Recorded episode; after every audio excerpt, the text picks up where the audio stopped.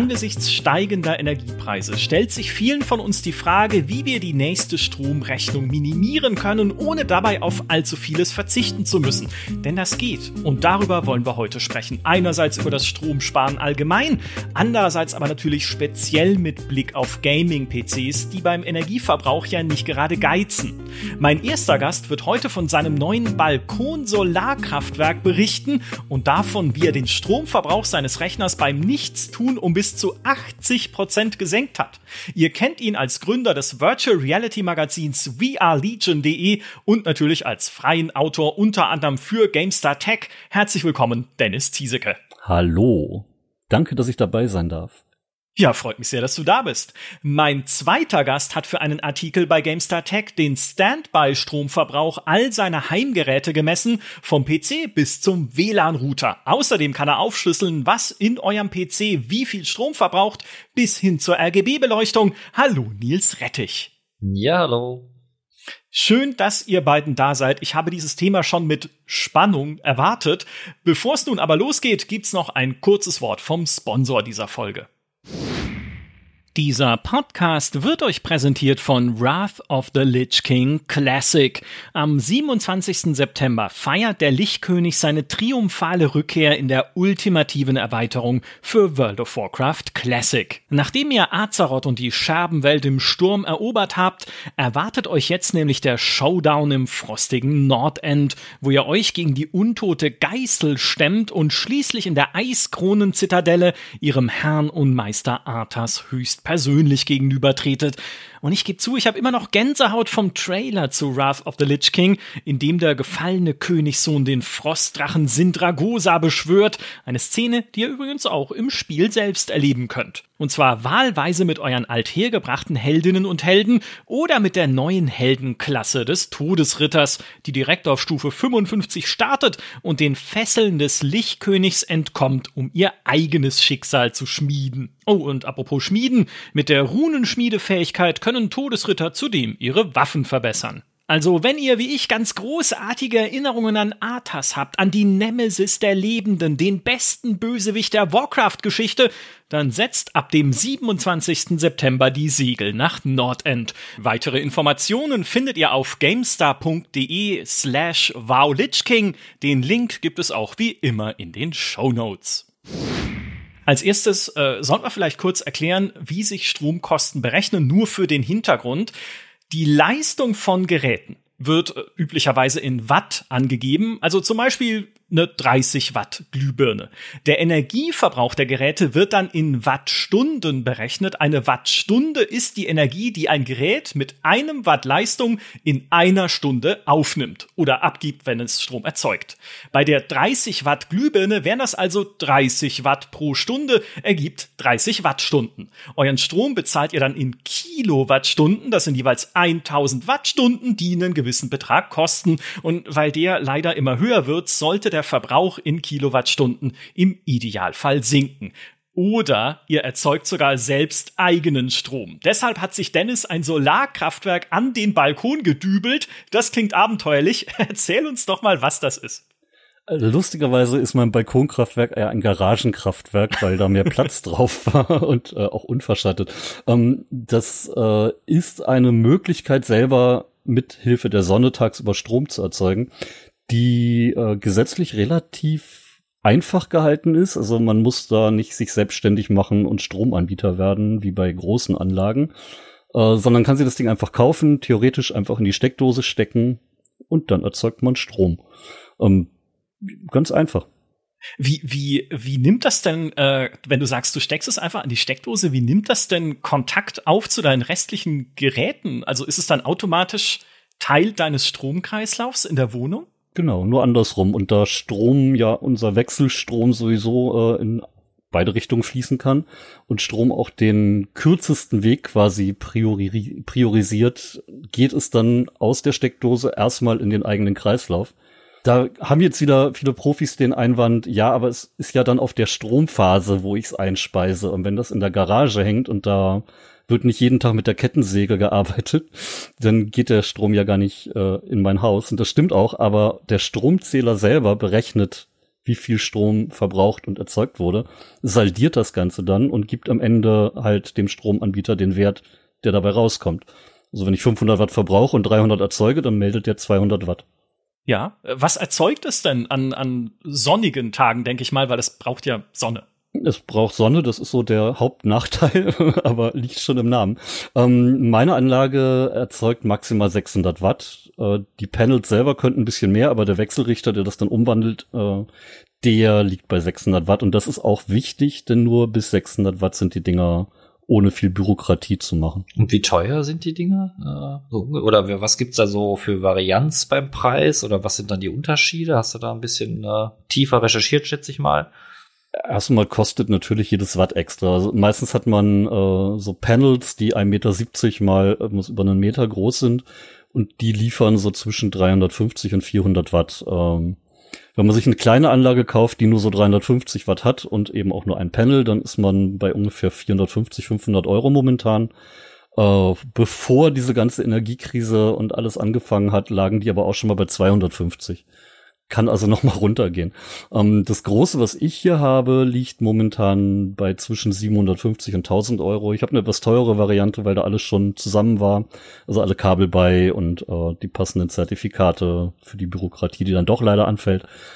Äh, ja, knapp 1000 Euro, wenn man gerade momentan kaufen muss. Und ich denke mal, im Winter geht's dann wieder runter auf 700 bin so neugierig, äh, weil ich, äh, weiß, du hast auch für uns einen Artikel geschrieben. Mal gucken, ob der bis zum Zeitpunkt, äh, bis dieser Podcast äh, veröffentlicht wird, ähm, also extra zu diesem äh, Kraftwerk, äh, dürfte eigentlich dann auch live sein. Ich habe ihn noch nicht gelesen, deswegen ich bin noch äh, unbedarft, was das angeht, aber sehr gespannt und löcher dich einfach jetzt hier schon mal. Ähm, ja, Bürokratie, die dann doch anfällt, in welcher Form fällt sie denn dann doch an? Kannst du, aber das könnte ja schon so eine Hemmschwelle sein, ne? weil Bürokratie ist jetzt in Deutschland nichts, wo man unbedingt sagt, äh, das flutscht immer so direkt. Kannst du da ein bisschen zu erzählen? Ja, im Grunde ist es relativ einfach äh, mit einem Haken.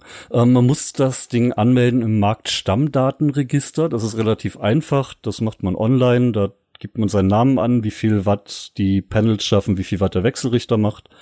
Und äh, dann war's das eigentlich und dann ist man als Stromerzeuger eingetragen, hat aber keine weiteren Pflichten. Also man muss da jetzt nicht irgendwie in der Steuererklärung was berücksichtigen oder sich weiter drum kümmern. Äh, und man muss das Ganze beim Netzbetreiber registrieren. Das ist der Strom, das ist nicht der Stromanbieter, sondern der, der das Stromnetz in der eigenen Gegend eben betreibt. Ähm, den kriegt man relativ leicht über den eigenen Stromanbieter oder über Google raus. Äh, bei dem muss man das Ding einmal anmelden, auch wieder mit der Nennleistung und äh, dann kriegt man meistens auch ein Formular, wo man dann dummerweise Dinge ankreuzen muss, dass die als gegeben gesetzt sind. Ähm, und auch wenn die Dinger problemlos und auch aus Sicht äh, von Elektrikern, die ich dazu befragt habe, problemlos mit der Schokosteckdose laufen, äh, sagt eine VDE-Norm und auf die, be, be, be, äh, auf die stützen sich die Netzbetreiber die sagt, dass man eine Einspeisesteckdose betreiben muss, die vom Elektriker gelegt werden muss. Das ist so der Haken an der Geschichte. Einige Netzbetreiber interessiert das nicht äh, und andere sind da relativ streng, weil die keinen Bock haben, dass man selber weniger abnimmt vielleicht oder einspeist. Könnte man jetzt vermuten, ja. Und das, wie viel kostet das, wenn du das den Elektriker machen lässt? Ungefähr? Äh, wahrscheinlich nichts, weil man keinen Elektriker kriegt, der sich äh, für sowas in die Wohnung begibt. Die sind gerade so ausgelastet alle. Ähm, das kann zwischen 100 und 500 Euro kosten, wenn man tatsächlich einen Elektriker findet, der sonst ausgelastet ist und das nebenbei macht äh, und dann da Wucher für nimmt, weil er der Einzige ist, dann kann das richtig teuer werden. Theoretisch kann man das auch selber machen, sollte man halt nur nicht, weil Starkstromleitungen ja. und so. Ne? Aber ja, theoretisch ist es eine Sache von einer Viertelstunde. Mhm. Das ist äh, generell, äh, was das angeht. Also klar, an Starkstrom, bitte Leute, lasst die Finger weg, wenn ihr keine Experten seid. Ich hatte selber hier mal einen brennenden Sicherungskasten, da hatte ich viel Spaß mit. Ähm, aber auch da, ich habe nicht versucht, ihn selbst zu reparieren, würde ich mal sagen. Wasser ähm, draufschütten. Massen. Ja, einfach Wasser drauf, genau. Äh, generell, was würdest du denn sagen, auf so einer Skala von Heimwerkerkönig bis Baumarktwerbung, wie schwer ist dieses Projekt zu realisieren? Also was muss man denn alles können, um sich sowas zu installieren zu Hause? ich persönlich scheitere schon am Aufbau eines Ikea-Regales, sehr grandios. PCs kann ich inzwischen bauen, das geht super, aber äh, alles, was Heimwerker zu tun hat, kann ich gar nicht. Äh, es ist super einfach. Man kriegt zwei äh, Panels, die im Prinzip so Tischtennisplattengröße haben, ähm, wiegen so unter 20 Kilo. Dann braucht man, je nachdem, wo man es halt aufbaut, eine Aufständerung. Bei mir auf dem Dach ist es einfach, das ist einfach so ein Dreiecksding und das wird dann gut beschwert, damit der Wind ist äh, im nächsten Sturm nicht zu den ganzen Trampolinen gesellt, die in der Gegend rumfliegen. Ähm, da muss man wirklich drauf achten. Ne? Wind hat Kraft. Äh, ich glaube irgendwie 92 Kilo pro Quadratmeter bei einem guten norddeutschen Herbststurm. Ja, kann auch Strom erzeugen, habe ich gehört auch. Kann auch, ja, weil da hat die Physik da wieder was gegengelegt. Man braucht relativ große Rotoren, um ausreichende Mengen. Äh, lassen wir das. Ähm, nee, also ich selber bin halt absolut unbegabt. Äh, das Aufwendigste war es, diese drei äh, Metallschienen zum Aufständern zusammenzuschrauben. Und das hat dankenswerterweise meine Frau gemacht. Ist es dein eigenes Haus eigentlich, das du so abgegradet hast, oder wohnt ihr zur Miete? Wir wohnen zur Miete in einem freistehenden Einfamilienhaus. Das äh, macht es leider nicht einfach, weil wir gerne das ganze Dach voll hätten, aber das gehört halt dem Vermieter. Und äh, ja, es, für den wäre das wahnsinnig viel Bürokratie, das zu machen. Und wir überlegen, ob man das vielleicht pachten könnte oder das ist schwierig. Äh, wie gesagt, zur Miete, der Vermieter darf auch laut einem Gerichtsurteil in letzter Zeit das eigentlich gar nicht verbieten. Es sei denn, es spricht irgendwas aus Denkmalschutzgründen oder eben baulicher Substanz dagegen. Aber nur aus optischen Gründen haben Vermieter das inzwischen schwer, so eine Balkon- oder Garagen-Solaranlagen zu verbieten.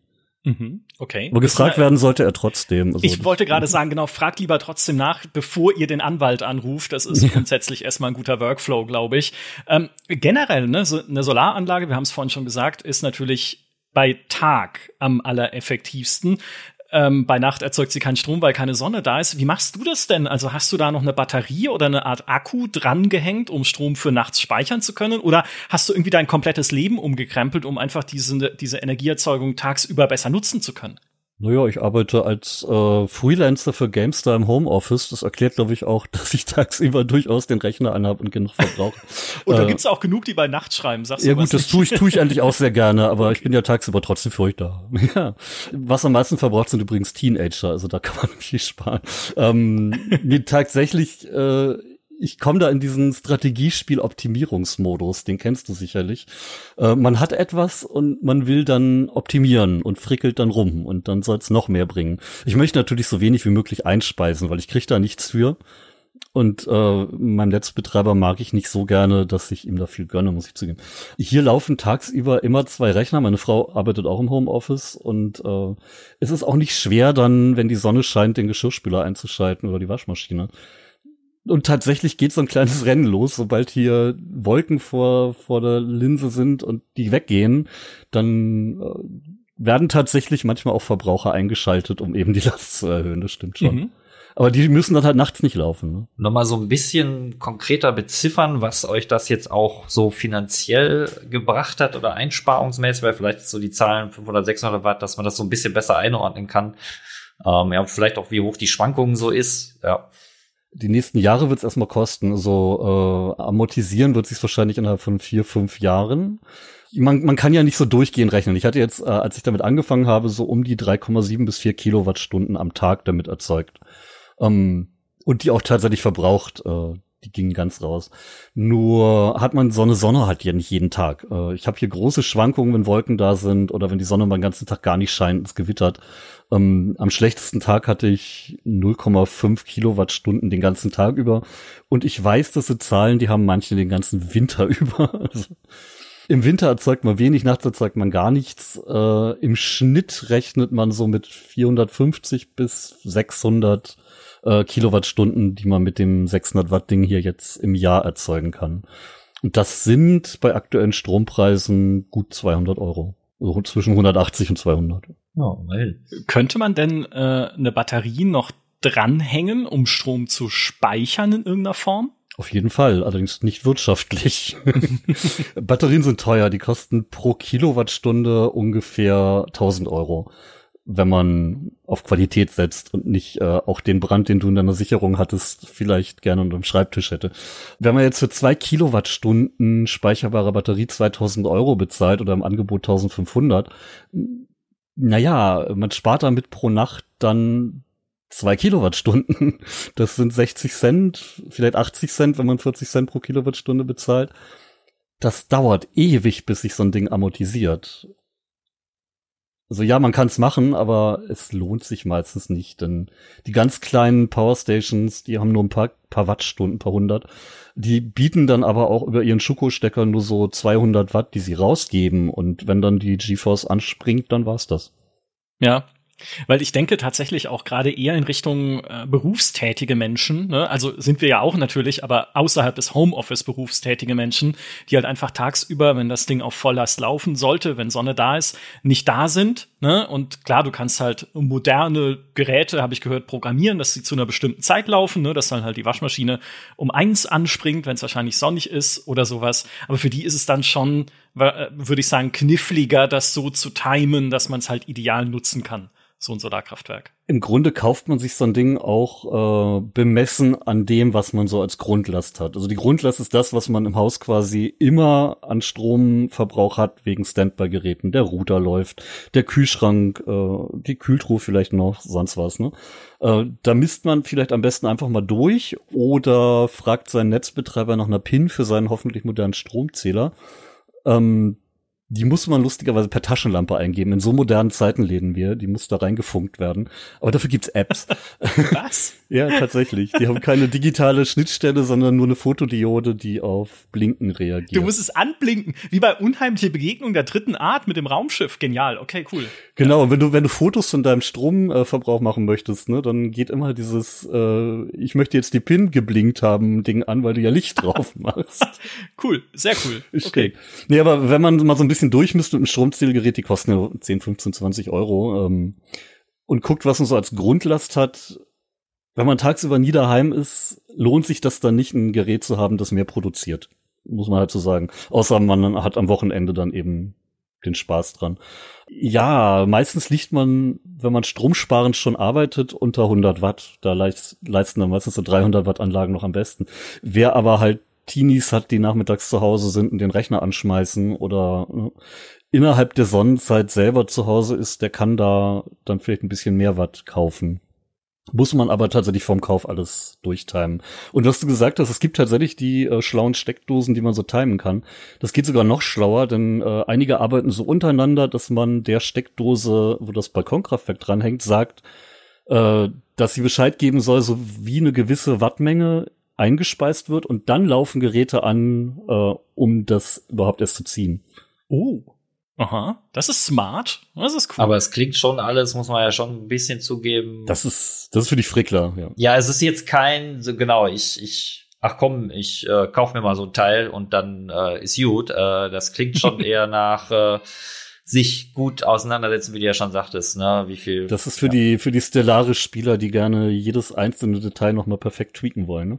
Wenn man einfach nur daheim ist und äh, wie jetzt hier mit zwei IT-Lern im Homeoffice und zwei Teenagern, die sehr nerdig drauf sind, äh, und man den hohen Verbrauch hat, dann kann sich's halt viel eher rechnen. Und ansonsten amortisiert es sich halt viel später. Denn wenn man von 500 erzeugten Watt 300 wegschmeißt, hat man am Ende nur 200 Watt, die man weniger bezahlen muss. Also da muss man schon vorm Kauf auch genau gucken, was man denn nimmt. Ich würde das auch nicht pauschal jedem empfehlen. Auch wenn du viel Schatten hast und am Balkon irgendwie echt doof liegt, dann lohnt es sich einfach nicht. Denn Schatten ist sowas von tödlich. Ja, ich könnte es hier super installieren, denn ich habe eine äh, Dachterrasse, die nur aus Sonne besteht. Deswegen ist diese Wohnung auch immer 40 Grad warm. Aber das ist ein anderes Thema.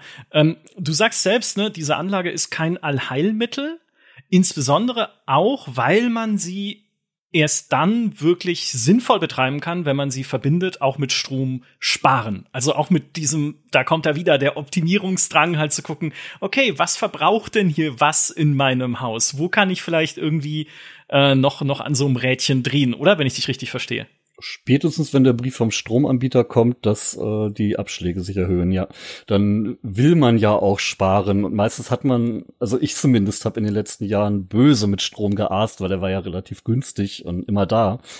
Aber dann hatten wir leider diesen einen doofen Stromanbieter, der den Preis von 30 auf 80 Cent oder so oder 72 Cent erhöhen wollte pro Kilowattstunde.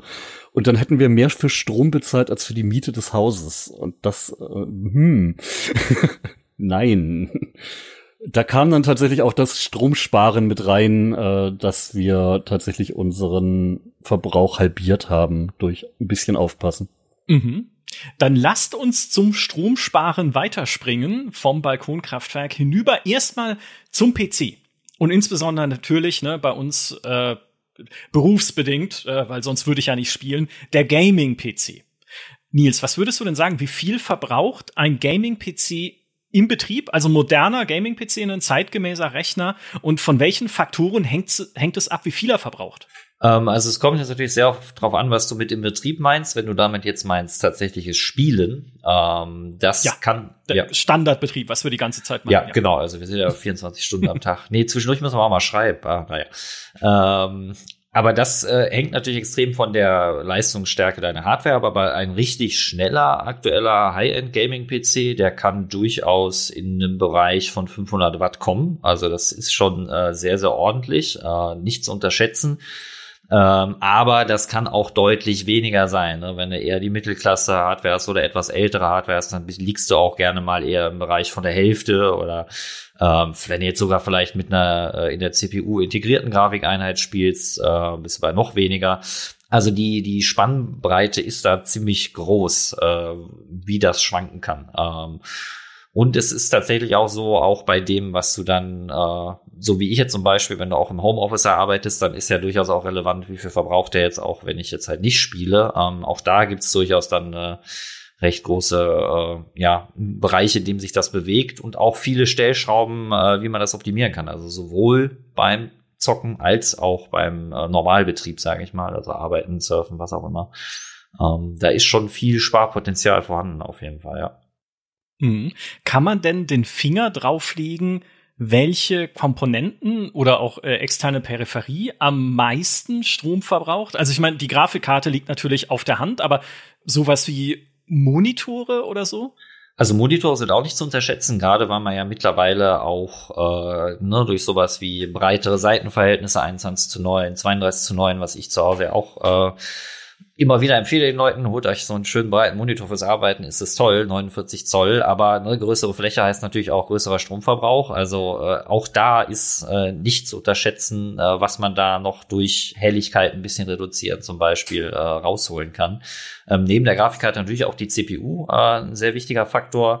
Ähm, beide zusammen ergeben so den Großteil von dem, was ich jetzt gerade da als, als Wert für das Gaming äh, genannt habe. Ähm, die machen da natürlich den, den Großteil aus, weil sie ja auch die ganze Rechenarbeit übernehmen. Ähm, aber auch da äh, kommt es wieder, zum Beispiel bei der CPU ähm, ist es mittlerweile so, dass die ähm, teilweise auch alleine schon 250 Watt kurzzeitig ziehen kann oder mehr, ähm, weil, ne, wie ist es im, äh, ja, sagen wir PC-Bereich, höher, schneller, weiter, ne, man will äh, möglichst Benchmark-Rekorde brechen und die Hersteller sind halt schon immer erstmal eher darauf aus, äh, das Maximum an Performance rauszuholen, auch wenn alle natürlich durchaus mittlerweile sich ein bisschen, ne, Effizienz ist auch immer ein Thema, ne, wenn neue Hardware vorgestellt wird und das ist auch was, was die Hersteller offen ansprechen. Aber ich würde schon sagen, am Ende, äh, das, was so richtig zählt, ist dann doch eher äh, die Performance. Äh, und da guckt man als Hersteller schon mehr drauf als auf die Effizienz, ist schon so ein bisschen mein Eindruck, ja. Ja, ja, natürlich. Die FPS sind einfach am Ende werbewirksam. Ne? Ich freue mich ja auch, wenn bei meiner neuen Grafikkarte steht, mein Spiel, also sagen wir mal, der gut, Stellaris ist ein blödes Beispiel, weil es läuft immer mit 60 FPS, da ist es egal. Aber wenn wir sogar ins High FPS Gaming gehen, ne, ich will mit 120 FPS spielen, ist natürlich auch schön, wenn die Grafikkarte das kann. Ja, und klar, kostet dann am Ende auch Strom. Ja, irgendwo muss es herkommen, genau. Richtig. Ähm, jetzt hast du ja auch Geräte, ich habe es vorhin schon gesagt, im Einstieg im Standby gemessen, äh, nicht im Standby, sondern sogar einfach im ausgeschalteten Zustand, einfach an der Steckdose hängend. Ähm, und ich weiß noch, wie, da, wie mir damals schon in den 90ern mein Bruder beigebracht hat, immer wenn du den PC ausmachst, dann mach bitte auch die, den Stecker aus der Steckdose. Ne, wir hatten damals noch nicht so hochmoderne Steckdosenleisten mit ähm, Schalterchen dran. Das ist erst viel später erfunden worden, sondern, ich glaube, das gab es schon, aber wir hatten es halt einfach nicht. Ähm, aber er hat damals schon gesagt, nimm es raus, weil ein PC verbraucht auch dann Strom, wenn er einfach nur an der Steckdose hängt. Jetzt ist die Frage an dich, stimmt es und wie viel? Ja, natürlich, das stimmt definitiv, äh, zumal du mittlerweile ja auch bedenken musst, dass äh, immer mehr Komponenten im PC RGB-Beleuchtung haben. Zum Beispiel halt natürlich auch mittlerweile Mainboards, ähm, die halt auch gerne ähm, bunt leuchten, wenn der Rechner aus ist, solange du halt nicht das Netzteil ausmachst oder eben, wie du es jetzt sagtest, eine Stecker raus oder Steckdosenschalter ausmachen. Äh, ganz lustige Anekdote, weil meine Frau sich da äh, zwischendurch äh, schon immer wieder bei mir beschwert hat, ähm, wenn sie hier am Büro abends vorbeilief und dann sagte, sag mal, muss da bei dir alles da so bunt blinken, wenn du da gar nicht sitzt? Und dann habe ich halt mal wieder vergessen, weil ich habe ja nicht nur äh, meinen Hauptrechner, der leuchtet nicht sehr bunt, also mein Arbeitsrechner nicht, aber ich habe ja Testsysteme. Und ähm, das sind offene Testsysteme. Das heißt also einfach Mainboard äh, offen auf dem Mainboard-Karton, weil natürlich, wenn ich jetzt Grafikkarten teste, CPUs, ist Quatsch, die immer in den Gehäuse einzubauen und da äh, mit wenig Platz äh, so rumzufrimmeln. Stattdessen stehen die einfach offen da, weil du so viel leichter die Komponenten austauschen kannst. Aber dadurch verteilt sich auch das schöne bunte Licht äh, komplett im Raum abends, äh, wenn es hier halt dunkel ist. Äh, immerhin ist praktische, man hat direkt eine klare Erinnerung, Achtung, äh, die Disco ist an, du hast vergessen, die Dinge auszumachen. Ähm, und das ist, kommt jetzt natürlich sehr darauf an, was genau du für ein Gerät hast, aber du kannst, also bei meinen Rechnern, die ich jetzt hier gemessen habe, also sowohl mein Arbeits-PC, der hat immerhin seine zwei Watt gehabt, äh, das eine Testsystem, also jetzt komplett Rechner einfach aus, ja, runtergefahren. Nicht, nicht Energiesparmodus oder irgendwas, Rechner runtergefahren, trotzdem drei Watt. Der andere äh, Testsystem sogar 10,8 Watt. Ähm, was daran liegt, das gibt's mittlerweile halt auch, der hat so ein schickes äh, Display auf dem Mainboard, was dann irgendwie Asus irgendwas anzeigt, kannst du, glaube ich, auch individualisieren. Das blinkt auch halt die ganze Zeit vor sich hin, ohne dass irgendjemand drauf guckt, wenn du den Rechner ausmachst. Ähm, klar, wenn ihr jetzt vielleicht bei dir zu Hause stehen hast, vielleicht findet das ja auch jemand schön, ist ja auch okay, aber bei mir ist es tatsächlich, wenn ich vergesse, die auszumachen, komplette Stromverschwendung. Ne? Das verbraucht 11 Watt für nichts. Ne?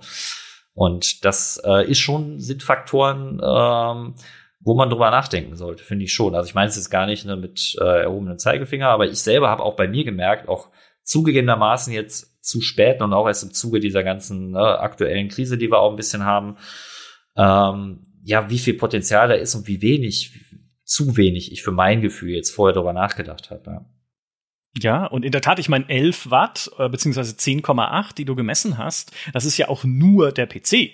Ne, da kommen ja dann noch die Monitore dazu. Was, was verbrauchen die denn, wenn sie so ausgeschaltet sind? Also die, die ich jetzt gemessen habe, die waren deutlich niedriger. Meine jetzt, also wenn die ausgeschaltet waren, war es unter einem Watt, so 0,4, 0,7 Watt. Ähm, also das sind nicht ganz so schlimme Dimensionen. Ähm, aber ne, es gilt ja letztlich auch da immer, äh, gerade wenn du halt, ne, wenn wir davon reden, du machst das Ding aus, ne, das heißt, du benutzt es nicht. Ne, das heißt, das ist auch da, sind auch 0,4 Watt. Ich weiß, es klingt jetzt nach sehr wenig, aber es ist ja für nichts. Ne? Also ich benutze den Monitor halt nicht. Ne? Und trotzdem fließt da irgendwie dann Strom durch, den ich eigentlich gar nicht, den, den ich mir komplett sparen kann. Ne? Sei es jetzt mit so einer Steckdosenleiste, die ich dann ausschalte, aber man muss sich halt natürlich damit auseinandersetzen. Ne? Von selber, es ist natürlich naheliegender, so ich mache den Rechner halt aus, der Monitor geht von selber aus und ich gehe aus dem Raum. Ne? Das ist natürlich das Einfachste so. Ne? Muss ich schon an so eine Leiste, musst du dich auch erinnern, sie auszumachen. Ich meine, es gibt natürlich Helfer dabei, da hat der Dennis ja auch schon, es gibt die, die Steckdosen werden ja immer smarter sozusagen, ähm, dass sie von selber ausgehen, auch wenn ein gewisser Stromverbrauch unterschritten wird und sowas. Ähm, das funktioniert tatsächlich auch sehr gut, kann ich auch empfehlen. Aber von selber passiert es halt erstmal nicht. Man muss sich ein bisschen damit auseinandersetzen. Mhm. Und äh, damit auseinandergesetzt hat sich auch Dennis. du hast ja, ne, wir haben ja schon äh, viel über dein, deine Optimierungsquest äh, gerade gesprochen, die auch deinen Rechner betrifft. Wie hast du es denn geschafft, deinen Rechner im, äh, ja, quasi beim, beim Nichtstun, also so im, im vor sich hinlaufen, von 120 bis 150 Watt Energieverbrauch auf 30 Watt runter äh, zu, zu dimmen? Ja, ich befürchte, er hat am Anfang halt einfach viel zu viel gefressen. das ist mir nur nie aufgefallen. wofür? Was, wofür frisst er so viel, wenn er nichts macht? Ja, das fragt man sich auch so, aber die CPU taktet dann halt fröhlich zwischendurch hoch und äh, macht Dinge, keine Ahnung. Ähm, ich habe im BIOS ein paar, paar Sachen eingestellt, da sind per Default häufig die tieferen Stromsparmodi gar nicht aktiviert, weil die in der Vergangenheit vielleicht auch mal Probleme gemacht haben mit Softwarestabilität. Aber äh, wenn man da eben noch mal einstellt, dass eben auch die, ich glaube S4 und S5 heißen die äh, Modi genutzt werden, dann kann man da schon deutlich sparen. Äh, ich persönlich zock jetzt hier an dem Rechner gerade auch nicht so viel wirklich High-Endiges. Daher konnte ich auch die CPU noch ein bisschen bändigen. Äh, die läuft jetzt auch nicht mehr im, ich habe dann AMD Ryzen, im AMD Ryzen Balanced Modus, sondern während ich arbeite einfach im Energiesparmodus. Und alleine das sind schon 30 bis 40 Watt, wenn man so normal auf dem Desktop ist. Ja, das ist gar nicht zu unterschätzen. Das, was du gerade auch angesprochen hast mit der CPU taktet hoch. Ne? Ähm, standardmäßig auch da äh, ist natürlich so eine CPU erstmal hat ihre Turbo-Modi ne? und da kann schon relativ wenig Last, sei es der Windows Defender fängt an irgendwie mal zwischendurch was zu scannen oder was auch immer, ähm, kann schon dazu führen, dass das Ding halt direkt auf seine 4,5 oder was auch immer oder mehr Gigahertz hochtaktet, was man aber dann im Alltag halt gar nicht braucht. Ähm, also ich habe das zum Beispiel auch bei mir, bei meinem ähm, Arbeitsrechner habe ich äh, sehr viel Zeit auch daran investiert, äh, meine Komponenten möglichst, ja, möglichst mit niedriger Taktrate betreiben zu können. Bei mir vor allem Hauptgrund war damals die, äh, dass ich sie möglichst leise habe, den Rechner, weil ne, je niedriger die Taktrate und die Abwärme, die entsteht, desto weniger schnell müssen sich die Lüfter drehen und desto leiser ist der Rechner ich habe da immer den Anspruch, mein Rechner muss eigentlich, wenn ich den hier anmache, das muss so sein, dass die Leute reinkommen und fragen, hä, warte mal, hä, wieso ist, ich höre gar nichts, ist dein Rechner an? Wieso, wieso läuft der? Das ist, äh, das ist das, was ich haben will und das ja, äh, klappt auch bei mir sehr gut. So, wenn man so Lüfter hat, die sich so mit 400 Umdrehungen pro Minute laufen, also ein 120er, das ist kaum hörbar. Also Genau, da wollte ich hin. Ähm, aber da kann dir halt so ein Turbomodus im äh, normaler Turbomodus mit so hohen Taktraten schnell einen Strich durch die Rechnung machen. Deswegen habe ich da viel experimentiert mit Undervolting, ne, also die Spannung senken von der CPU. Wie niedrig darf die Taktrate sein, äh, damit äh, mein Windows-Betrieb noch vernünftig läuft? Weil da habe ich tatsächlich aber auch festgestellt, wenn man es übertreibt, dann wird's doch auch unter Windows hakelig. Also so, so ein paar Gigahertz braucht dann schon. Also ich glaube so bei mir so ab, was hatte ich, glaube ich, so 2, 1 oder 2,2, da fing schon an, also Gigahertz, dann wirst du überlegen, aktuell CPUs liegen ja eher bei 4, ne? also es war so um die mhm. Hälfte fast reduziert. Da wurde es doch ein bisschen hakelig. Äh, aber man hat auch da, äh, genau wie Dennis es gerade gesagt hat, äh, auf jeden Fall Sparpotenzial in dem Sinne, dass man die hohen Taktraten, die die dann teilweise erreichen, gar nicht unbedingt braucht. Kommt halt immer sehr darauf an, ne, was man mit seinem Rechner macht. Ich habe das mal gemessen beim äh, Runterladen von einem Steam-Spiel. Ähm, ich habe jetzt hier eine Gigabit Glasfaserleitung endlich und der Download lag irgendwie so bei 60 Megabyte pro Sekunde, weil der Server mir nicht hergegeben hat. Aber ich habe dann einmal ohne den CPU-Energiesparmodus gemessen und es waren tatsächlich 40, 50 Watt mehr, ohne auch nur ein Megabit mehr zu haben im Vergleich zum Energiespar-CPU-Modus. Ja, das ist ja verrückt tatsächlich. Hätte ich nicht gedacht, dass es dann äh, ja eigentlich keine Auswirkung hat, ne, am Ende, was du, wenn du das runterregelst. Mal so gefragt aus der Sicht von äh, Leuten, die nicht genau wissen, wie das geht. Also ich weiß es natürlich. Nein, Quatsch. Also ich, ich bin tatsächlich kein äh, großer Experte beim Thema Tools. Wenn ich halt das machen möchte, den Prozessor runterregeln möchte, was benutze ich denn dann dafür? Welche Tools bieten sich da an?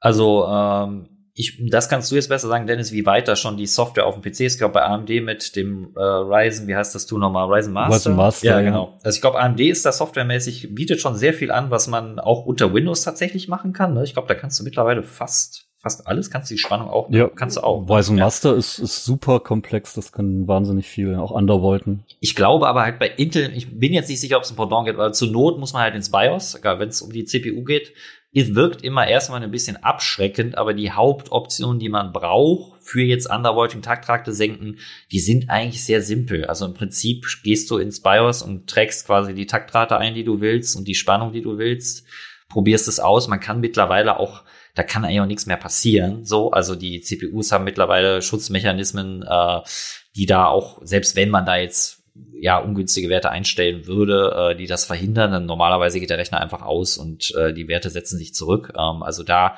braucht man eigentlich gar nicht so viel Scheu haben, aber natürlich ist es, wenn es so ist wie jetzt bei Ryzen mit mit der Master Software und es über Windows geht, noch mal einfacher, äh, wenn du mit Maus einfach klicken kannst. Aber ein bisschen ausgehen musste ich natürlich schon. Also muss schon bereit sein, ein bisschen Zeit zu investieren, mit Werten experimentieren. Ähm, aber ich, man muss da jetzt keine Sorge vorhaben aus meiner Sicht so. Mit zu wenig Strom macht ja auch nicht viel. Ist aber auch ein bisschen so äh, Trial and Error, oder?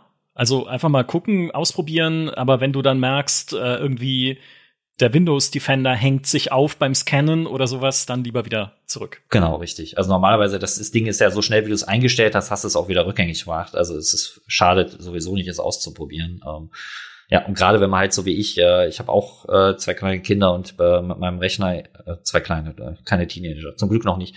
Äh, aber dadurch, ich komme jetzt auch nicht mehr so viel zum Zocken. Äh, das ist natürlich vielleicht, wenn du jetzt jemand bist, der auch ständig mit seinem PC äh, zockt, willst du vielleicht auch nicht immer, ne, vielleicht jetzt äh, ständig die Werte wechseln müssen. Ne? Jetzt, hat, jetzt will ich wieder spielen, jetzt mache ich die Taktrate wieder hoch. Kann natürlich auch dann nervig sein, kommt halt immer drauf an. Ne? Ähm, ja, wie viel Zeit du bereit bist zu investieren, was du halt mit deinem Rechner so machst. Ähm, aber da ist ja, viel Potenzial. Vielleicht noch ein Einwurf von mir, äh, wenn man tatsächlich seinen Rechner einfach aus Gewohnheit übertaktet hat und äh, um da halt das Maximum rauszuholen. Das verhindert ganz oft auch, dass die Dinger tatsächlich Energie sparen können, ernsthaft, weil viele Energiesparmodi dann deaktiviert werden, damit er eben dauerhaft so rund halten kann. Also da muss man so ein bisschen aufpassen, entweder maximale Leistung oder kein Geld ausgeben. Und dann kommt ja auch noch hinzu, was ich halt, ich persönlich jetzt sagen würde, übertakten kann man sich heutzutage eigentlich halt einfach komplett schenken, äh, weil die Hardware eh sowohl CPUs als auch Grafikkarten von Haus aus mit ihren Turbo-Modi schon so viel Leistung liefern, dass du da eh, das ist so gering, also ich persönlich finde es zu gering, was du da noch rausholen kannst an mehr Leistung. Ne, was weiß ich, wenn man, also wenn es zweistellig wird, prozentmäßig wäre es ja eigentlich schon viel in vielen Szenarien. Kommt natürlich immer darauf an, ne, wer limitiert Grafikkarte oder CPU, welche Auflösung spiele ich, wie viel FPS will ich und so weiter. Aber so richtig viel kann man halt auch eh mit Übertakt nicht mehr rausholen und vor allem, da die Hardware eh schon in Sachen Effizienz eher in Richtung so, ich will ja das Maximale an Performance und ich will nicht, nicht die, die bestmögliche Energiebilanz getrimmt ist, wird's nur noch schlimmer. Also für das, was du quasi an Mehrleistung dann noch rausquetschen kannst mit Übertakten, wird die Energiebilanz nochmal unverhältnismäßig schlechter normalerweise, äh, so dass ich das gar keinem mehr empfehlen würde. Ähm, ich persönlich. Also würde immer sagen, geh lieber in die andere Richtung, äh, Undervolting, äh, das ist äh, auch ein Wettstreit, ja. ne? Man, man will ja immer mehr und besser als der andere, aber wie wär's, wenn wir den Wettstreit mal umdrehen und sagen, maximale Leistung bei möglichst wenig Energieverbrauch wäre so das Ziel, was wir gerne hätten. Und da ist vielleicht auch, wenn ich da auch nochmal Werbung für einen Artikel machen äh, kann von mir, ähm, ich habe ja mal äh, zu einem simplen Grafikkarten-Tipp, äh, den in meiner, aus meiner Sicht jeder ausprobieren sollte, einen Artikel gemacht, der auch mit dem Thema Stromsparen zusammenhängt.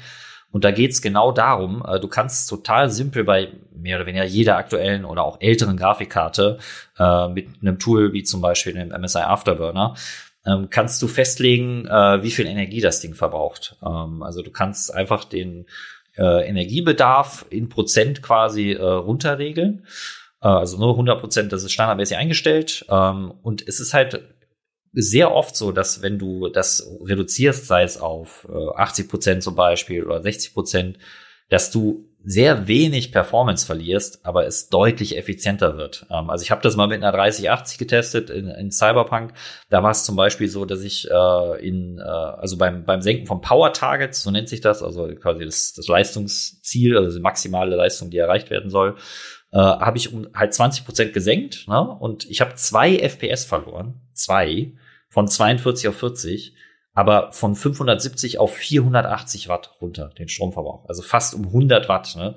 Und das ist schon, also da ist halt auch einfach auch da, du kannst es halt so leicht ausprobieren. Ne? Also du installierst das Programm, stellst einfach nur diesen Regler runter auf 80 Prozent oder was auch immer du möchtest. 60 kommt auf, auf die Grafikkarte an, wie weit du gehen kannst, aber 80 Prozent geht eigentlich immer. Ich glaube 60 Prozent auch bei den meisten. Probier es einfach mal aus. In den meisten Fällen würde ich vermuten, wirst du den Performance-Unterschied kaum merken. Kommt natürlich drauf an. Klar, wenn du jetzt bei 35 FPS hängst und dann unter, unter 30 kommt, wirst du es vielleicht ändern wollen. Aber in vielen Fällen, wenn du sowieso irgendwie 80, 90, 100 hast, ne, und je nach Spiel merkst du ja auch gar nicht, ob ich jetzt mit 100 FPS spiele oder mit 90, äh, und dafür ist der Stromverbrauch geringer, was auch wieder heißt, die Grafikkarte wird weniger heiß, das ist besser für die Langlebigkeit, die Grafikkarte kann leiser gekühlt werden. Ne? Ähm, also es hat eigentlich dann nur Vorteile und ist super schnell ausprobiert. Also würde ich auch jedem empfehlen, das einfach mal zu versuchen. Ja, vor allen Dingen, weil ja Grafikkarten und auch CPUs äh, generell dieses Problem haben, dass viele Sachen haben, die letzten 10, 20 Prozent kosten halt irgendwie 70 Prozent des Aufwandes und eben auch der Leistung. Äh, da kann man gut, gut äh, optimieren. Oh, ich kämpfe hier gerade ein bisschen. Meine Katze wirbelt mit ihrem Schwanz umher und drückt immer auf die Maus. ich seid jetzt gerade verschwunden. Sie will mit optimieren. Ja, die ist sauer, weil sie nicht erwähnt wird. Nutze ihre Energie für Stromerzeugung. Ja, ja ein, ein, ein Katzengenerator war schon in meiner Überlegung, aber die sind so unzuverlässig. das stimmt. Ach, die setzen man in so ein äh, Laufrad und dann laufen die den ganzen Tag da im Kreis. Also, ne? Das war ein Hamster. Ah ja, verwechselt. Ich habe ich hab übrigens eine, eine AMD 6700 XT im Rechner und daher kann ich Radeon Chill immer nutzen. Dem gibt man halt eine minimal und maximale FPS-Zahl und dann äh, taktet er die Grafikkarte eben entsprechend so, um nur diese, diesen Bereich zu erreichen. Dann äh, verhindert man auch ganz effektiv Spulenfiepen, wenn wir irgendwelche Gameplay-Szenen 3.000, 4.000 FPS haben. Um, ähm, und auch das sorgt natürlich dafür, wenn die Karte eigentlich 120 machen könnte, wenn ich sie auf dann 100 drossel, dass ich eben auch wieder 10, 20, 30 bis zu 100 Watt sparen kann, je nachdem was für ein Modell. Und das ist ja auch eh was, ähm, genau, FPS limitieren, zum Beispiel in der Funktion wie Radeon Chill oder halt auch, ähm, geht, geht mittlerweile auch in den Treibern sowohl von AMD als auch Nvidia, auch etwas, das ich jedem empfehlen würde.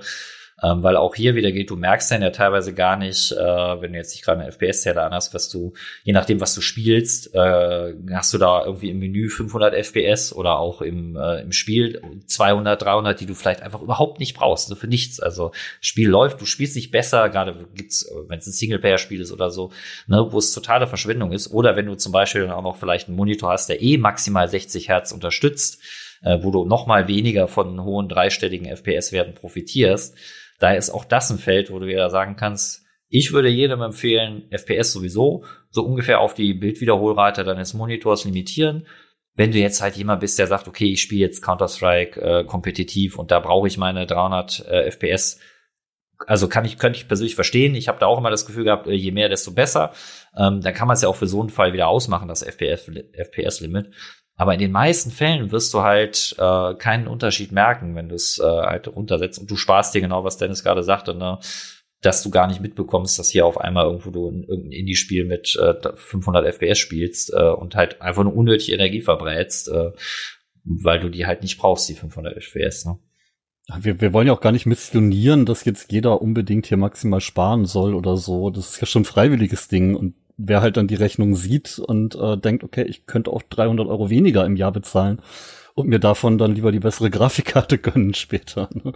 Äh, ich finde das schon ganz sinnvoll. Ich habe da so ein bisschen Gamification draus gemacht, äh, mir meinen Kilowatt äh, Verbrauch pro Tag mal angeguckt und versucht, den zu halbieren. Und das habe ich am Ende geschafft. Und jetzt habe ich mein Achievement. ja, und das ist ja oft, äh, das Gute ist ja, finde ich, viele der Dinge, die wir angesprochen haben, sind ja auch sehr schnell zu machen. Äh, zum Beispiel jetzt das mit dem FPS-Limit oder das mit dem Power-Target der Grafikkarte. Das, das braucht nicht viel Wissen, ne? das ist schnell um, umgesetzt und zur Not auch schnell wieder rückgängig gemacht. Ne? Das kommt ja auch noch hinzu. Also darf man auch nicht. Ja, man kann es ja auch für einzelne Spieler. Ich kann, ihr redet jetzt hier erstmal von der AMD-Software, mit der ich dann halt arbeite. Äh, ich kann es halt für einzelne Spieler einstellen und dann läuft halt Spiel A immer mit Chill und Spiel B nie und dann habe ich den ja im Prinzip das Beste aus beiden Welten. Einfach optimieren. Die, äh, die, wie ich finde, eigentlich offensichtlichste Sparmethode, Nils hat sie vorhin schon kurz erwähnt, äh, glaube ich, in einem Nebensatz, bei der ich aber nie drauf gekommen wäre, dass ich sie nutzen sollte, betrifft den Monitor und seine Helligkeit. Weil ja, natürlich, ne, je heller mein Monitor eingestellt ist, je mehr Power ne, in die LEDs fließen muss, um das Bild halt schön hell zu machen, Logisch, logisch natürlich, desto mehr Energie verbraucht das Ding. Ja, also ist es tatsächlich eine gute Sparmethode, die Monitorhelligkeit zu reduzieren, was ja super simpel ist, oder? Wir zocken ja eh im Dunkeln, da braucht man nicht so viel Helligkeit. ist besser für die Augen, genau. Ich muss gestehen, ich hatte auch immer, äh, ich habe auch schon viele Monitore getestet. Äh, ich meine, okay, da muss man äh, die Helligkeit auch immer direkt erstmal aufs Maximum stellen, weil man halt auch wissen will, was, was kann er denn maximal. Ähm, aber tatsächlich ist es, äh, wie du schon sagst, ist es, äh, man braucht die maximale Helligkeit eigentlich gar nicht äh, und man kann richtig viel sparen, äh, wenn man sie runtersetzt. Oder es, ne, man verliert halt auch nichts, ne? ähm, solange das Bild noch hell genug ist. Ne? Ja, man gewöhnt sich auch eben wirklich. Genau, du gewöhnst dich sehr schnell dran. Super schnell. Und ich hatte auch den, äh, das habe ich jetzt selber nicht gemessen, aber zum Beispiel den, den Nachtmodus von Windows, das ist auch sowas, ähm, der ja die, die, die, die, Blausch, die blauen Farben rausnimmt. Ich weiß gar nicht, ob der auch Strom spart. Müsste ich mal messen. Bei, bei einem OLED, bei einem OLED ja, bei einem äh, klassischen glaube ich nicht so. Nicht so viel, ne? Also selbst wenn es nur ein kleines bisschen wäre, warum nicht? Aber auch da ist ein gutes Beispiel für am Anfang habe ich gedacht, also weil du gerade das meintest mit dem dran gewöhnen, wenn du den das erste Mal anmachst und noch diese, diese klassische, eher blau, bläuliche Farbgebung gewohnt bist, denkst du, oh Gott, wie hässlich sieht das denn aus? Das ist ja alles total gelb hier, was soll denn das? Äh, und mittlerweile ist es genau andersrum. Wenn ich, wenn der aus Versehen mal aus ist, denke ich, oh Gott, wie, wieso ist das hier so grell? Das sieht, nee, mach das wieder aus. Ähm, also da ist auch vieles eine Frage der Gewöhnung. Ähm, ja, und auch, äh, was du ja auch schon im Vorgespräch gesagt hast, mich an der äh, Dark Mode, ähm, natürlich total sinnvoll, wenn es ums Stromsparen geht, weil ja, die weißen, helle, weiße Farben, das frisst ordentlich. Ich habe das ja bei dem Artikel, den ich zur RGB-Geleuchtung, äh, Geleuchtung, zur RGB-Beleuchtung äh, gemacht habe, wie viel die denn äh, verbraucht, war ich selber auch erstaunt. Ich habe so ähm, zwei LED-Türme, sind das einfach nur von Corsair, habe ich geschenkt bekommen. Ähm, ich würde keinem empfehlen, sie zu kaufen.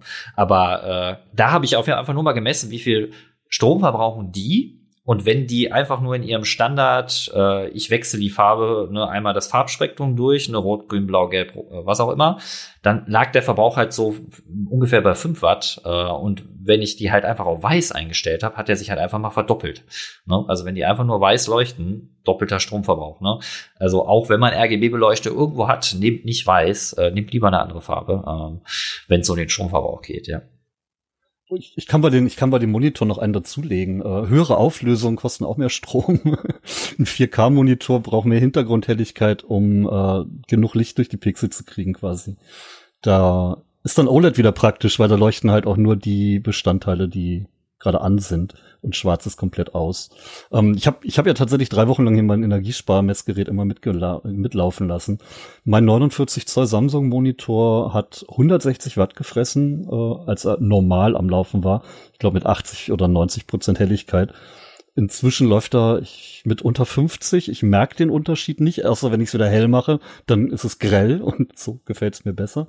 Äh, aber er braucht nur noch 50 bis 60 Watt und das ist schon massiv. Ja, definitiv, ja. Krass. Okay, das sind halt solche, ne, äh, hätte ich nie gedacht, aber es ergibt äh, vollkommen Sinn. Jetzt haben wir vorhin schon gesprochen über heruntergefahrene Rechner, die immer noch ein ganz kleines bisschen Strom zumindest ziehen. Ein, ein bisschen mehr Strom, wenn sie immer noch RGB beleuchtet sind, auch wenn sie aus sind. Ähm, Dennis, hast du Erfahrungswerte, wie viel denn der Energiesparmodus bringt, den man ja auch einstellen kann, wenn man gerade nicht am Rechner ist? Oder auch im Vergleich dazu der Ruhemodus, die zweite äh, Energiesparoption, die man hat, wenn man den Rechner nicht runterfährt komplett? Also ich benutze tatsächlich den, den Energiesparmodus über äh, Windows ein aus Energiesparen, den ganz normalen. Ähm, und schalte den Rechner damit halt jedes Mal aus, wenn ich den Platz länger als ein paar Minuten verlasse. Und da geht dann auch der Monitor, den ich auch in den passenden Modus geschaltet habe, gleich mit aus. Ähm, da braucht der Rechner dann noch zwischen zwei und drei Watt. Und das finde ich ist vertretbar für Pausen. Ähm, ich glaube, eine EU-Richtlinie sagt, dass es einen Modus geben muss, wo das Ding unter einem Watt brauchen soll im Standby, aber damit ist dann, glaube ich, richtiges Ausschalten gemeint. Ähm, Klar, wenn ich den Netzteilstecker drücke, dann braucht er gar nichts.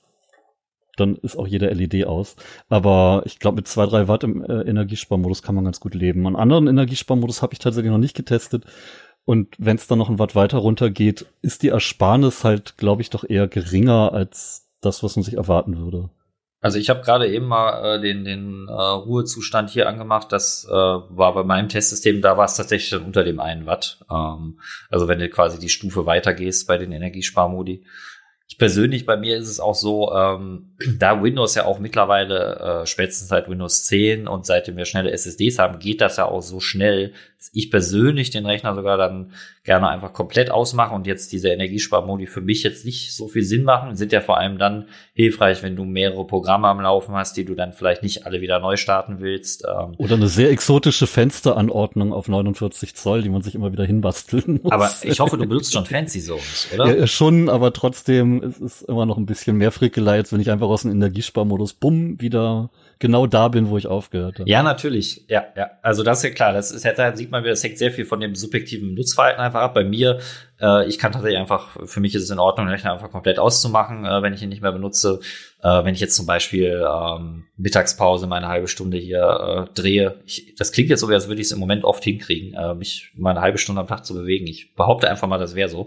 Ähm, dann mache ich den Rechner halt komplett aus und so die paar Programme, die ich jetzt in meinem Alltag so hauptsächlich brauche, das geht relativ schnell. Also da mal kurz äh, Teams öffnen, Browser öffnen, äh, Word öffnen. Ähm, ja, das ist jetzt nichts, äh, was für mich genug rechtfertigt, Energiesparmodus zu benutzen. Wobei ich auch jetzt sagen würde, hast natürlich recht, also zwei, drei Watt, das ist natürlich wirklich, finde ich auch vertretbar. Also das kann man genauso machen. Ähm, ich, bin, ich bin ja auch so, so ungeduldig und wenn dann erstmal noch das äh, Booten, UEFI, RAM durchzählen, Windows starten, Programme aufbauen Oh nein, das geht mir zu sehr auf den Geist.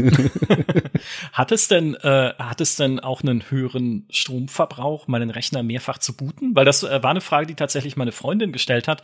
Soll sie lieber in den Energiesparmodus schalten oder soll sie das Ding lieber komplett abschalten und mehrfach hoch und runter fahren, wenn sie halt nur zu bestimmten Zeiten am Tag den Rechner braucht? Kann man dazu was sagen? Das ist eine einfache Matheaufgabe. Rechne mal live vor, bitte. Ja, beim, äh, beim Booten braucht der Rechner, da er ja tatsächlich auch arbeitet, äh, bei mir so zwischen 100 und 160 Watt. Ja, klingt realistisch. Ähm, das sind dann 30 Sekunden, 40 Sekunden, je nachdem, wie lange er halt braucht, die ganzen Programme zu starten, die man immer so hat. Äh, 30, 40 Sekunden, die man halt mit 200 Watt, sagen wir maximal läuft. Da musst du jetzt nur mal gucken, wie viel du eben sparst, wenn du diese zwei Watt weniger hast, die der Energiesparmodus hat. da musst du schon lange im Energiesparmodus sein, damit sich einmal Booten wieder rechnet. Also ich würde sagen, Energiesparmodus gewinnt da. Ich glaube aber, es wird kein, kein Riesenunterschied. Okay. Wisst ihr, wann ich angefangen habe, den Energiesparmodus zu nutzen? Heute. Ich habe heute zum ersten Mal in meiner Pause gedacht, schalt doch mal den Rechner in den Energiesparmodus. Da siehst du mal, was für ein Depp ich bin eigentlich. Ich habe den immer sonst einfach laufen lassen. Das schöne Geld einfach rausgeblasen. Das ist aber das ist ja genau das Ding, das, das ist ja aber was, warum es wichtig ist, darüber zu sprechen, äh, weil du hast das ja auch nicht aus äh, ja, gemacht, weil du gesagt hast, mir doch egal, ich verbrauche halt den Strom. Ich würde überhaupt, das halt einfach nicht drüber nachgedacht. So und äh, genau. genau das ist halt der Punkt.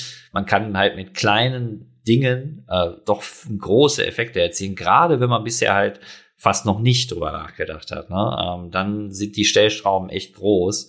Und ja, ich kenne das auch super mit dem, äh, ja, ich gehe mal kurz vom Rechner weg und dann lasse ich den halt an. Ne? Aber ne, wie oft wird dann das kurz weggehen doch irgendwie länger und ähm, dann läuft das Ding, je nachdem, was man halt natürlich für Energiespareinstellungen auch macht. Also ich habe dann zum Beispiel bei mir, ähm, wenn ich äh, öfter mal an meinem Testsystem hinter mir sitze, da war es immer relativ nervig, wenn ich mich dann umgedreht habe an meinem Hauptrechner wieder, also wo ich arbeite, wenn der, wenn das der Monitor ausgegangen ist, ne? Oder wenn er in den Energiesparmodus gegangen ist. Ich glaube, standardmäßig ist das irgendwie nach zehn Minuten geht der Monitor aus unter Windows und ich glaube nach einer halben Stunde Energiesparmodus. Bin mir nicht ganz sicher, kann man auch einstellen. Ähm, und deswegen habe ich das mal umgestellt, dass der Monitor gar nicht ausgeht. Aber dann ist mir irgendwann halt auch mal passiert, dass das Ding irgendwie vier Stunden hier lief und ich hinterher habe ich mich geschämt, weil ich nur aus meiner Bequemlichkeit äh, diese Option geändert habe. Ähm, ja, aber das sind auch so Faktoren, ne? Äh, die dann doch in der Masse summiert sich's halt ganz schön. Ne? So ist es. Darf ich noch Würde einen Negativfaktor, Entschuldigung, darf ich noch einen Negativfaktor des Energiesparens im Winter anbringen? Ja, sehr gern. Das Gamerzimmer wird kälter. Das ist richtig. Aber dann sind wir beim Thema Heizkosten und das Fass machen wir heute nicht auch noch auf, muss ich sagen. Aber du hast recht. Ja, das ich habe da übrigens auch nochmal Artikelwerbung. Ich habe auch einen Artikel dazu geschrieben, warum ich mal darüber nachgedacht habe, meinen Rechner als Heizung zu benutzen. Äh, ist nicht empfehlenswert, äh, wenn ihr wissen wollt, warum. Äh, liest den Artikel. Also ich muss tatsächlich aus persönlicher Erfahrung sagen, hier in einem Neubau, der sehr gut isoliert ist, äh, bringt es was. Weil wir haben hier zwei Rechner im Arbeitszimmer, meine Freundin und ich, und wenn die beide auf Power laufen, also wenn wir arbeiten oder ich auch spiele oder sowas, die heizen dieses Zimmer hier. Es ist nicht sehr groß, muss man dazu sagen. Was sind das wohl? Fünf, sechs Quadratmeter, sieben, na, vielleicht sieben oder sowas. Ähm, also da geht's. Äh, aber jetzt überlegt euch mal, wie ist das im Sommer? es bringt was, aber es ist nicht nicht effizient. Genau, also das Ding ist. Nein, es ist äh, auch nicht effizient. Ich würde es nicht extra dafür machen, sondern wir benutzen die Rechner eh. Genau. Und im Winter hast du das Problem, wenn an, die Räume, die anliegend sind, sich abkühlen, dann wird es auch für deinen Rechner schwerer, äh, den Raum aufzuheizen im Gegensatz zum Sommer. Und es geht halt eh, Heizen per Strom ist keine effiziente Heizmethode. Deswegen ist ja auch das Problem mit den ganzen Heizlüftern, die sich jetzt äh, so viele Menschen gekauft haben, eh, dass man die Sorge hat, dass es unser Netz überlastet, wenn die alle einschalten. Aber die sind halt auch verschwenderisch sozusagen, was äh, das Heizen angeht. So ist zumindest so, wie ich das äh, bei meiner Recherche äh, festgestellt habe. Ja. Erinnert sich noch jemand an Alf? Die haben ihren Planeten in die Luft gejagt, weil sie alle gleichzeitig den Föhn angemacht haben. Also Ach also, ja, natürlich erinnere ich mich an Alf. Ah. Oh mein Gott, stimmt. Okay, wundervoll. Ähm, zurück zum Stromverbrauch von PCs, äh, insbesondere von Gaming-PCs, auch im Vergleich zu Arbeits-PCs. Nils, würdest du sagen, es macht Sinn, wenn ich ohnehin, ich meine, es ergibt Sinn, oh Gott, jetzt fange ich schon an mit den Anglizismen. Es hat Sinn, kann man auch sagen, wenn ich neben meinem Gaming-Rechner, der ja per se, wenn ich jetzt nicht all die Optimierungstipps oder zu sehr ins Optimierungsdetail gehen möchte, wie ihr es auch gerade äh, besprochen und empfohlen habt, mir neben diesem Gaming-Rechner noch einen günstigen Arbeitsrechner zuzulegen für halt solche Sachen wie Schreiben, ne, dass ich halt zumindest nicht immer dieses High-End-Monster, was ich hier stehen habe, benutze für simple Aufgaben, sondern dass ich dann noch eine andere Alternative habe? Also grundsätzlich glaube ich, äh, kann das auf jeden Fall Sinn machen. Es kommt halt wieder sehr darauf an. Also ich sag mal, wenn du deinen Gaming-Rechner, glaube ich, wirklich so optimierst, so ein bisschen in die Richtung, wie Dennis es auch gemacht hat, ähm, dass der auch äh, sparsam äh, kleine Aufgaben erledigen kann, wie surfen, Videos schauen, schreiben, äh, dann kann man wahrscheinlich auch gut mit einem Gerät zurechtkommen. Aber es gibt natürlich auch ähm, Arbeitsrechner, sage ich mal, äh, die mehrere Vorteile haben, die dann auch sehr kompakt sind. Ne? Wenn jetzt äh, ja, ähm, in so von Zotac gibt zum Beispiel die Z-Boxen, äh, gibt es auch von vielen anderen Herstellern. Äh, das sind da wirklich richtig kleine, kompakte Geräte, die halt auch einfach kaum Kühlung brauchen und die aber trotzdem für so Standardaufgaben problemlos äh, genug äh, Leistung bieten. Und die verbrauchen also an das so gering den Stromverbrauch jetzt mit einem Gaming-Rechner hinzukriegen, äh, wenn du normale Sachen machst, das wird wahrscheinlich schwierig. Ähm, also das kann sich durchaus lohnen, finde ich persönlich. Äh, Gerade wenn du halt wirklich viel äh, bei dir zu Hause arbeitest und dann halt vielleicht auch noch den Vorteil hast, dass es auch noch deutlich leiser ist. Also, ich meine, da ist jetzt nicht jeder gleich empfindlich, was die Geräuschkulisse angeht, aber äh, so ein Teil kannst du fast schon passiv kühlen, würde ich mal schätzen, bei den Aufgaben. Ähm, aber es kommt da natürlich auch sehr darauf an, sobald es ein bisschen anspruchsvoller wird, sind jetzt zumindest diese ganz kompakten Rechner, kommen die teilweise dann doch auch schon an ihre Leistungsgrenzen. Also da muss man immer ein bisschen gucken. Ähm, ich glaube jetzt für äh, Bildbearbeitung äh, mit Photoshop oder Videoschneiden äh, wird es dann da vielleicht ein bisschen eng. Ähm, aber grundsätzlich äh, es kann das durchaus ein guter Ansatz sein. Ja. Mein, mein, mein Tipp wäre ein bisschen teurer. Ich würde sagen, nimm, nimm Notebook als Arbeitsgerät. Das äh, hat durch den Mobilprozessor eher relativ wenig Stromverbrauch, äh, kann aber unter Umständen ganz schön aufdrehen, wenn man Leistung braucht. Und ich als Balkonsolarbenutzer freue mich natürlich, weil ich arbeite einfach nachts mit dem Notebook auf Akku und lade das Ding tagsüber in der Sonne auf. Aha, clever, das ist gut. Ja, das ist gut. Das finde ich ein super Tipp. Das ist ja endlich genau. Dann hast, da hast du ja die Batterie schon, die du auflädst und musst genau. keine so sündhaft teure Heimbatterie kaufen. Na klar, einfach tagsüber alle Akkugeräte aufladen und danach das eh, nutzen. Eh, ja, das und eh. mittlerweile, das muss man eher auch sagen, ja, da kannst du ja auch wirklich ja ein Gerät holen, das äh, alles kann. Also du kannst ja äh, Gaming-Notebooks sind ja mittlerweile äh, immer potenter und ich glaube, da sind auch wirklich die, äh, weil die natürlich dadurch, dass Notebooks sind, sind die Hersteller dann noch stärker darauf ausgelegt, auch wirklich im Normalbetrieb, quasi wenn ich halt nicht zocke, möglichst wenig äh, Energie zu verbrauchen. Äh, sowohl die CPUs als auch dann, äh, dass die zusätzliche Gaming-Grafikkarte abgeschaltet wird äh, und dass halt die integrierte Grafikeinheit die Arbeit übernimmt. Ähm, also das kann tatsächlich auch ein guter Ansatz sein, äh, wie man sowohl mit einem Gerät gut zocken kann, äh, als auch äh, energiesparend arbeiten sozusagen. Ja. Ich weise da einmal auf unsere Notebook-Kaufberatung bei Gamestar Tech hin, die ich sehr liebevoll schreibe. Ja, sie wird verlinkt werden in der Beschreibung dieses Podcasts, damit ihr sie sofort findet. Und wir denken in dieser Sekunde auch an unseren lieben Kollegen Alexander Köpf, ähm, der nämlich uns äh, heute leider nicht dabei sein kann. Liebe Grüße an dieser Stelle, aber uns noch gesagt hat, dass sein Arbeitsrechner, wenn er schreibt, 280 Watt verbraucht, wo wir schon gesagt haben, was, warum? Was, was, was hängt da dran? Hast du da einen Föhn angeschlossen direkt? Also Flakscheinwerfer statt LEDs. Er hat noch Wahnsinn. nicht optimiert, das würde ich auf jeden Fall sagen. Er muss noch mal. ja, das definitiv. 280 Watt, okay, krass.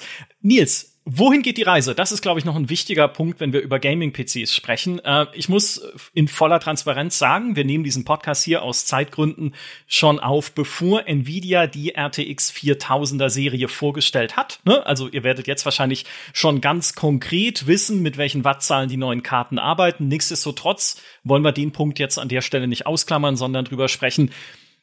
Wird es schlimmer? Werden die Dinger noch mehr Power fressen als ohnehin schon?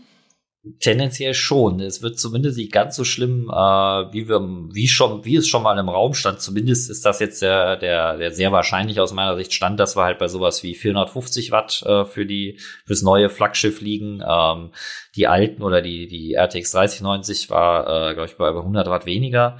Ähm, also es ist schon eine Richtung, es geht in Richtung nach oben. Ähm, es ist halt natürlich so, gerade bei den Grafikkarten äh, mehr Performance muss immer her und äh, je stärker man quasi die Vorgängergeneration übertreffen kann und natürlich auch die Konkurrenz äh, von AMD, äh, desto besser. Und das, da kommen wir einfach, kommen die Hersteller ähm, so gerne sie doch auch über Effizienz sprechen, aber schon einfach ein Stück weit ein bisschen an, an Grenzen, beziehungsweise es bleibt ihnen, glaube ich, nicht mehr viel übrig im Moment, ähm, außer halt zu sagen, okay, wenn ich deutlich mehr Performance will, dann muss ich doch auch ein gutes Stück mehr äh, Leistungsaufnahme hinnehmen. Äh, hängt halt auch damit zusammen, äh, unter anderem, dass wir bei den Taktraten mittlerweile ähm, deutlich mehr geht. Also da, wir hatten eine relativ lange Phase, ich könnte sie jetzt nicht genau beziffern, aber meine ich, wo wir wo man schon eher so im Bereich von 1,5 bis 1,678 Gigahertz lag und Jetzt bei den neuen Generationen sind schon sogar sowas wie drei Gigahertz im Gespräch. Äh, und das muss natürlich irgendwo herkommen. Äh, wenn du so hohe Gigahertz-Zahlen äh, ja, betreiben willst, äh, das kostet nun mal. Und äh, also die Tendenz geht da aktuell auf jeden Fall äh, klein Richtung höherer Stromverbrauch. Ähm, gibt ja jetzt auch einen neuen äh, Netzteilstandard und dann wieder neue äh, Schalter. Ich, keine, also Sorgen muss man jetzt nicht haben mit dem, äh, bei den Grafikkarten, den neuen wird, werden entsprechende Adapter dabei liegen, äh, falls äh, die schon auf den neuen Anschluss setzen. Ähm, aber auch der, äh, also bei den neuen Netzteilen, der liefert auch vor allem mehr Strom, ähm, weil es halt einfach nötig wird. Ähm, ja, kann man jetzt natürlich auch darüber streiten, äh, ob das so die richtige Richtung ist äh, in der heutigen Zeit, aber ich sag mal, ähm, so funktioniert es jetzt erstmal bei Gaming-Grafikkarten, weil wenn die eins bieten sollen im Vergleich zu Vorgängergenerationen, dann ist es halt erstmal mehr Leistung. Also ich sag mal, wäre schon witzig, wenn Nvidia mal eine neue GPU-Generation rausbringen würde und einfach sagen würde, so, die ist genauso schnell wie die alte, aber verbraucht nur noch halb so viel Strom wie, wie findet ihr das? Ähm, ich befürchte, die meisten würden es jetzt nicht so toll finden. Ähm, wird aber auch nicht was, passieren. Was aber immer wichtig ist, die, die äh, maximale Stromlast haben die Dinger ja immer nur, wenn sie 3D darstellen. Das heißt, wenn ich mit dem Ding zehn Stunden am Tag arbeite und eine Stunde spiele, dann kann sie von mir aus da auch 500 Watt fressen. Äh, nur sollte ich das dann nicht übertreiben und für Banished vielleicht lieber ein bisschen runtergehen in der Leistung.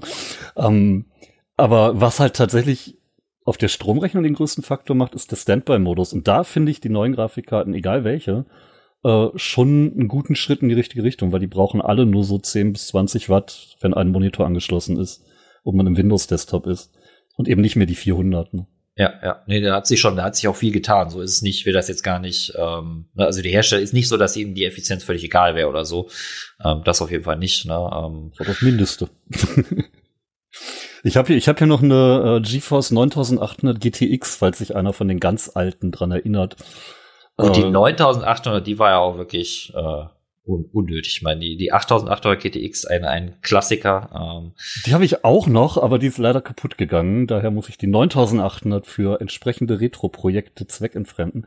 ähm, ich habe sie jetzt nochmal doppelt zweckentfremdet in einem modernen Rechner, weil mir die Grafikkarten ausgegangen sind und ich was testen wollte.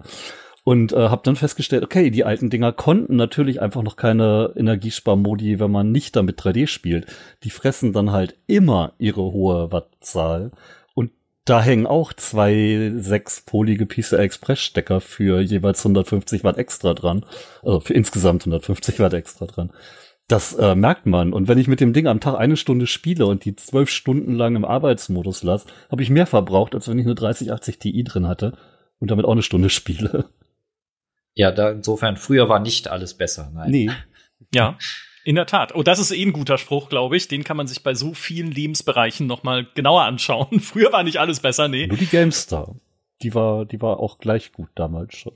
Der GameStar war schon immer geil. Ne? Also das muss man, das muss man sagen, das war schon immer, immer toll. Nee, aber spannender Aspekt auf jeden Fall noch mit dem äh, Standby-Verbrauch. Hatte ich auch so nicht auf dem Schirm, weil du natürlich intuitiv denken würdest, ja, alte Karte gleich weniger Strom äh, ja, im Prinzip schon, aber weniger Achterbahn, ne, weil sie ihn nicht runterregulieren kann, die dumme Karte.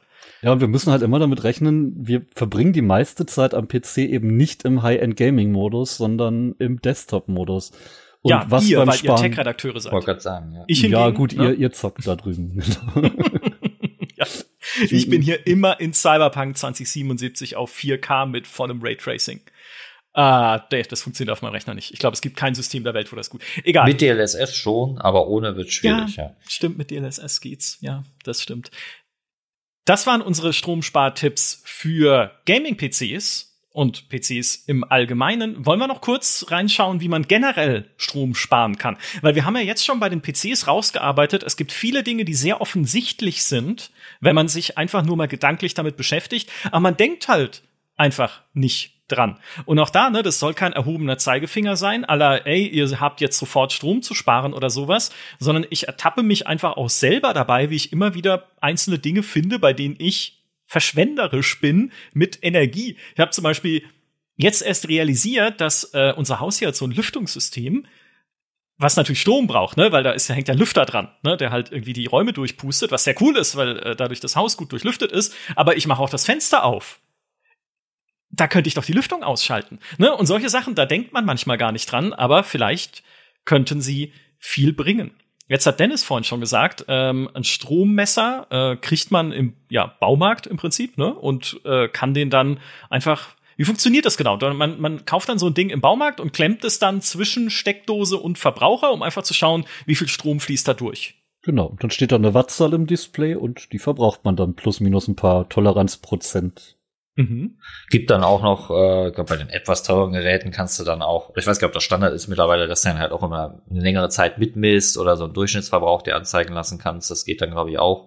Du kannst ähm, sogar den Kilowattstundenpreis beim Stromanbieter mit eingeben bei einigen und dann gleich berechnen lassen, wie, wie viel das kostet. Ja. Ja.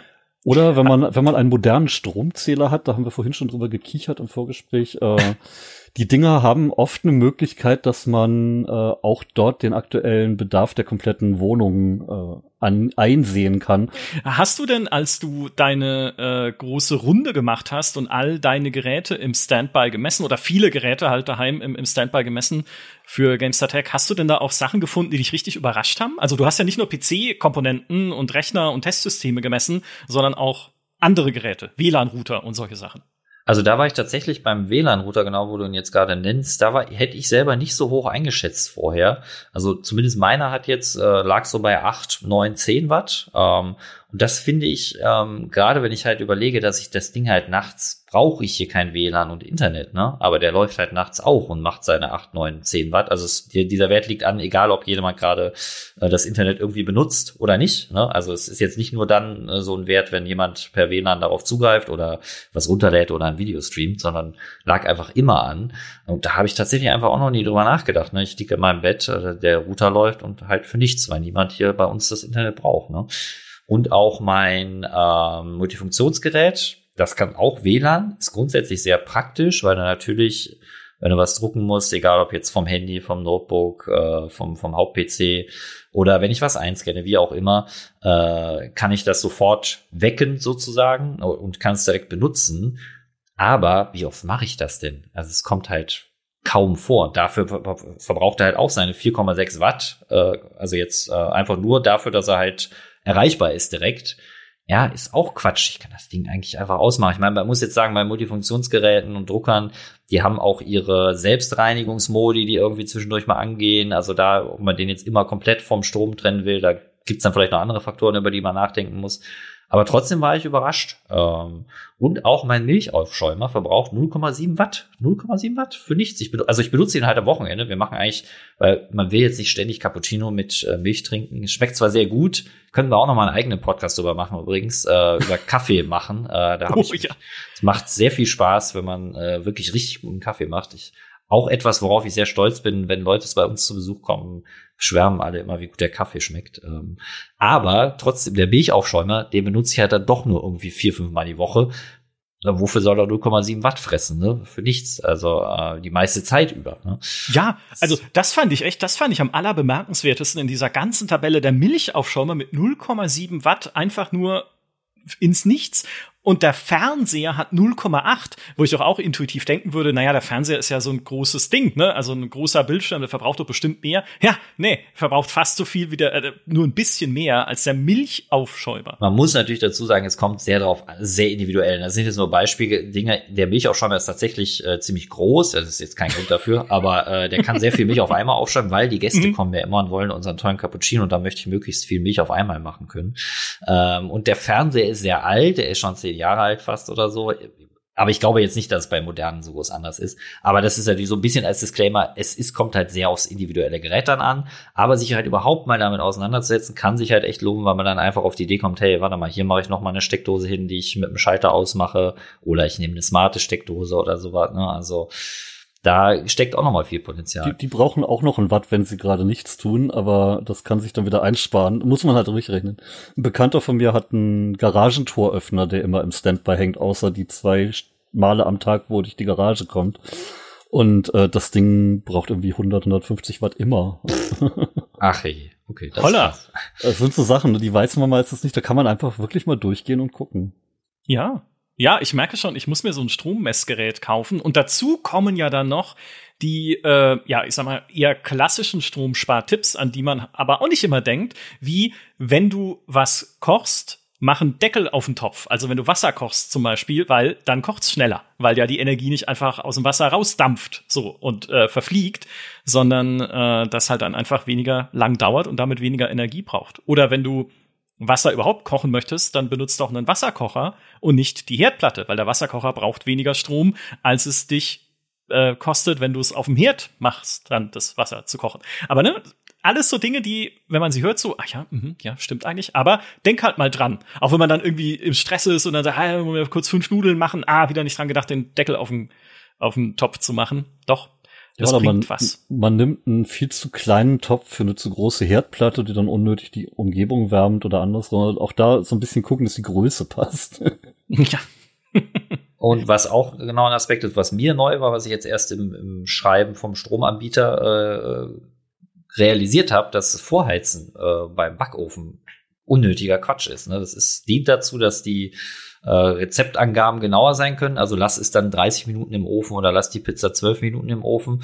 Ähm, so zumindest in dem Schreiben, aber es klang plausibel für mich. Und natürlich, äh, wenn ich den vorheize, dann verbrät der Energie, die ich ja schon zum Garen nutzen kann oder zum Aufwärmen. Äh, und da ist auch so ein Aspekt, äh, wo man auch sparen kann, an den ich persönlich zum Beispiel jetzt vorher noch gar nicht gedacht hatte. Ja, Dennis, um vielleicht einen Strich drunter zu ziehen, jetzt unter das ganze Stromsparthema. Du hast ja gesagt, du hast es dir zu einer Mission gemacht, den Stromverbrauch deines Haushalts, soweit es geht, ne, zu reduzieren und halt mal einfach zu gucken, so Achievement Unlocked mäßig, wie weit du ihn senken kannst. Kannst du sagen, wie viel du jetzt am Ende geschafft hast mit all diesen Tipps und Tricks? Ist natürlich, wenn man jetzt so die Tageswerte betrifft, ganz arg davon abhängig, was man gerade tut. Wenn es äh, nass und feucht ist und der Trockner laufen muss, weniger. Äh, wir hatten tatsächlich einen Verbrauch von über 25 Kilowattstunden pro Tag, was echt viel ist und am Ende auf fast 10.000 oder sogar drüber im Jahr hinauskam. Äh, jetzt hatten wir Tage, da waren wir bei 12 und im Schnitt hat sich so bei 16, 17 eingependelt. Da ist noch ein bisschen Potenzial, aber ich finde von 25 auf 17, da kann man schon drüber reden. Ja, in der Tat. Und das sollte uns allen ein Ansporn sein, zumindest drüber nachzudenken ne? und selber mal zu gucken, an welchen Schräubchen man drehen kann. Und am Ende schraubt man sich dann noch ein Kraftwerk auf die Garage in Form von äh, Solarpanelen und äh, schaut sogar, ob man das noch irgendwie sinnvoll und gewinnbringend einsetzen kann. Das bringt noch mal drei mehr. Super spannend. Ganz vielen Dank euch beiden für diesen Podcast zum Thema Stromsparen. Wie ich eingangs gesagt habe, das ist ein Thema, was uns auch gerade jetzt in diesem Jahr und mit der aktuellen Situation einfach mehr bewegt, ne? über das wir jetzt mehr nachdenken und wo es halt auch viele Dinge gibt, die man beachten kann, auch wenn man sie sonst überhaupt nicht im Kopf hat. Vielen Dank, Nils. Vielen Dank, Dennis. Und vielen Dank natürlich auch an alle, die uns auch diesmal wieder zugehört haben. Macht's gut und bis zum nächsten Podcast. Tschüss. Tschüss. Bye, bye.